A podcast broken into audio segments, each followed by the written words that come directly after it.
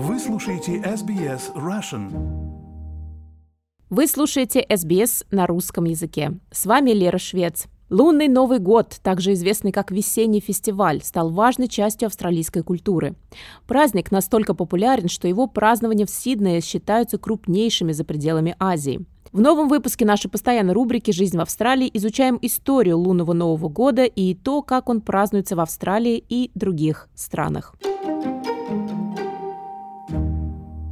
Лунный Новый год меняется ежегодно. Иногда он приходится на январь, а иногда на февраль. Во многих культурах он связан с определенным зодиакальным животным, соответствующим каждому году 12-летнего цикла.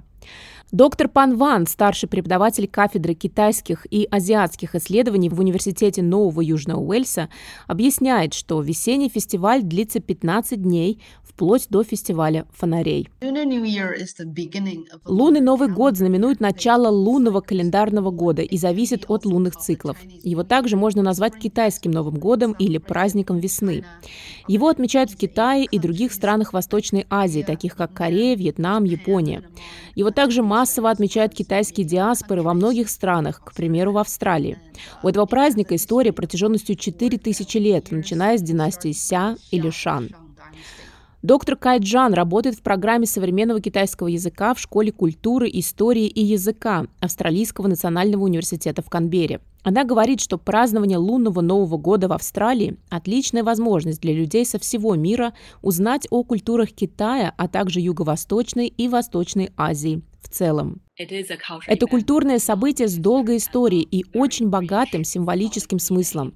Оно очень важно для китайских австралийцев и других австралийцев, выходцев из Кореи, Вьетнама или других стран Юго-Восточной и Восточной Азии. Люди за пределами китайской культуры или культуры Восточной Азии, празднуя китайский Новый год, могут знать больше о китайской культуре, о корейской культуре, обо всех этих различных группах людей родом из Восточной и Юго-Восточной Азии. Доктор Кайджан объясняет, что фестиваль фонарей приходится на 15-й день лунного календаря. Он называется фестивалем фонарей, потому что существует традиция, когда каждая семья делала этот маленький фонарик для своих детей. И они зажигали фонарики за дверью. И насколько мы можем вернуться к истории, еще при династии Тхан в этот день проходило такое масштабное мероприятие. Дети брали фонарики и шли всей семьей на рынок. Лунный Новый год по-разному празднуется в Австралии. Доктор Ван объясняет некоторые традиции. Этот праздник отмечают за столом, с рыбными пельменями, с семьей и друзьями вокруг.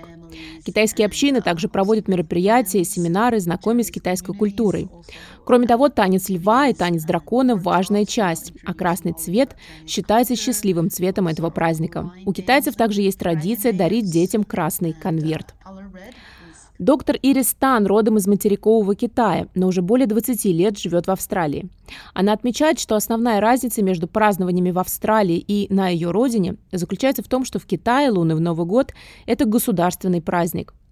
В это время сотни миллионов людей едут в свои родные города, чтобы побыть с семьей. Доктор Тан отмечает, что, как и в Китае, еда играет решающую роль в праздновании лунного Нового года в Австралии. Лично я отмечаю этот праздник со своей семьей и друзьями здесь, в Канберре. Мы готовим массу еды. К примеру, сидим за столом и лепим сотни пельменей в канун Нового года. Всякий раз, когда у меня есть время, я готовлю несколько порций одного блюда и замораживаю часть. Так что это можно съесть в любое время в течение всего празднования Нового года, все 15 дней, вплоть до фестиваля фонарей, который выпадает на 15-й день лунного Нового года. Хотя григорианский календарь широко используется в современном Китае, традиционный китайский календарь по-прежнему имеет большое значение как в самом Китае, так и среди китайских общин за рубежом.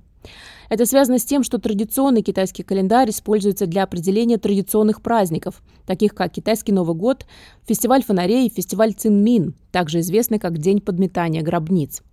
Кроме того, он представляет традиционную китайскую номенклатуру дат в течение года, которая используется для выбора благоприятных дней для свадеб, похорон, переезда или открытия бизнеса. Доктор Пан Ван объясняет важность традиционного китайского календаря в китайской культуре. Китайский традиционный календарь лунно-солнечный. Он формируется на основе движения Луны и Солнца, поэтому учитывает как орбиту Луны вокруг Земли, так и орбиту Земли вокруг Солнца. В этом календаре начало месяца определяется фазой Луны. Как и в большинстве лунных календарей, месяцы состоят из 29 или 30 дней, а начало года определяется солнечным годом. Вариации традиционного китайского календаря можно найти по всей Восточной Азии. По словам доктора Пан Ван, лунный Новый год выпадает на разные даты ежегодно, иногда в январе, а иногда и в феврале. Праздник попадает в период с конца января до середины февраля. Какой бы месяц ни был, первый лунный месяц является началом весны, и праздник весны проводится именно в этот день. Если вы посмотрите на разницу между лунным и григорианским календарем, Григорианский календарь – это солнечный календарь. Это христианский календарь, основанный на положении Солнца, в основном по отношению к звездам. Доктор Крейг Смит, старший преподаватель кафедры перевода ведения китайский язык в Азиатском институте Мельбурнского университета. Он несколько лет жил на Тайване и в Южной Корее и сохранил прекрасные воспоминания о праздновании лунного Нового года. Доктор Смит говорит, что в Южной Корее лунный Новый год – это время отдать дань уважения предкам. Uh, в Новый год все просыпаются и накрывают еду для умерших предков, упоминают их и предлагают им напитки. Конечно, сегодня добавились новые религии, да и старые религии тоже. К примеру, буддийские семьи будут читать сутры и в лунный Новый год. Он добавляет, что многие элементы празднования лунного Нового года пришли не только из Китая – Например, так обстоит дело с танцем льва, который традиционно демонстрируется во время парадов в честь Нового года. Когда ученые смотрят на эту традицию танца льва, они на самом деле оглядываются на тысячи лет назад – мы давно знаем, что многие традиции, религии, музыка, искусство пришли в Китай из того, что мы сейчас называем западными или центральными странами Азии, особенно вдоль знаменитого шелкового пути. Вполне вероятно, что эта традиция имеет какие-то корни за пределами Китая. Многие люди связали ее с персидскими традициями на основе лингвистического и исторического анализа. Год по китайскому зодиаку начинается и заканчивается в лунный Новый год. Существует 12 знаков зодиака, каждый из которых представлен зодиакальным животным. И считается, что каждый знак имеет свои уникальные атрибуты. 12 зодиакальных животных – это крыса, бык, тигр, кролик, дракон, змея, лошадь, коза, обезьяна, петух, собака и свинья.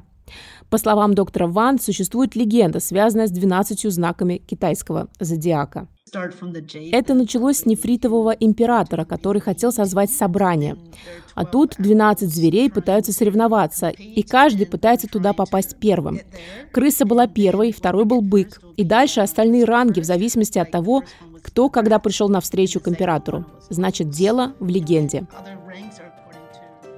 Материал Кьяры Пацана для рубрики Australia Explained на русский язык перевела и озвучила Лера Швец для SBS Russian.